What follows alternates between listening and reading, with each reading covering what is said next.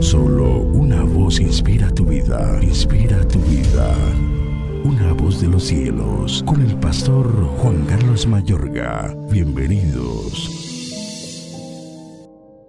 ¿Por qué, oh Dios, nos has desechado para siempre? ¿Por qué se ha encendido tu furor contra las ovejas de tu prado? Acuérdate de tu congregación, la que adquiriste desde tiempos antiguos, la que redimiste para hacerla la tribu de tu herencia.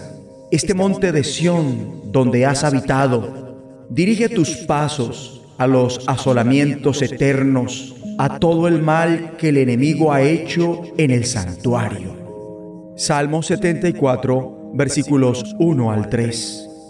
Dios opera de formas misteriosas para efectuar sus maravillas. Conocemos que Dios es bueno y Dios es amor. Dios te ama y se ha manifestado ciertamente en Jesús de Nazaret. Luego lees porciones de la Biblia que parecen no acoplarse en tu entendimiento de Dios e igualmente padeces cosas en la vida que no parecen acoplarse. Amable oyente, a Dios no puedes meterlo en un molde y tampoco aislarlo entre cuatro paredes. Él es inmensamente más grande de lo que jamás podrás imaginar y algunas de las porciones de la Biblia son misteriosas. Cristo habló en una oportunidad, ahora no entiendes lo que estoy haciendo, pero lo entenderás más tarde. En ocasiones, el entendimiento nos viene a lo largo de nuestra vida pero algunas cosas solo las entenderemos cuando nos encontremos con el Señor. Pero, ¿cuál ha de ser la reacción correspondiente cuando no comprendes a Dios? Te pregunto, ¿has experimentado instantes en la vida en los que sencillamente no comprendes por qué acontecen ciertas cosas? ¿Casi te sientes como que si Dios te hubiera rechazado? Si es así, tu experiencia es común a la de la historia del pueblo de Dios.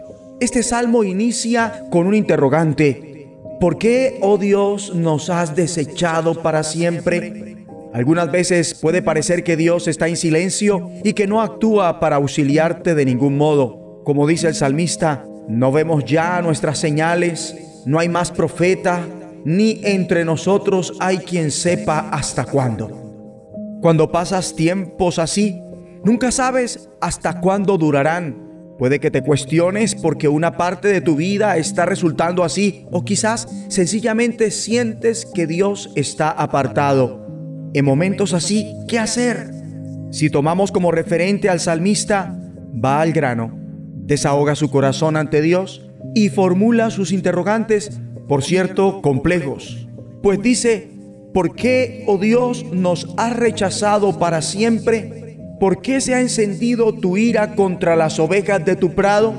Él quiere respuestas, porque además dice, acuérdate del pueblo que adquiriste desde tiempos antiguos, que es donde tú habitas, dirige tus pasos hacia estas ruinas.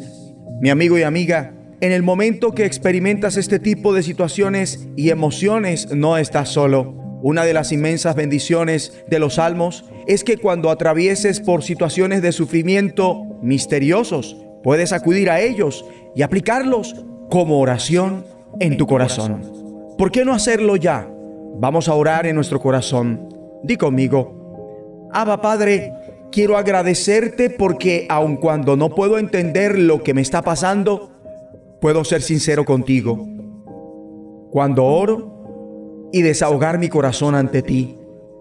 En el nombre de Jesucristo. Amén. Una voz de los cielos, escúchanos, será de bendición para tu vida. bendición para tu vida.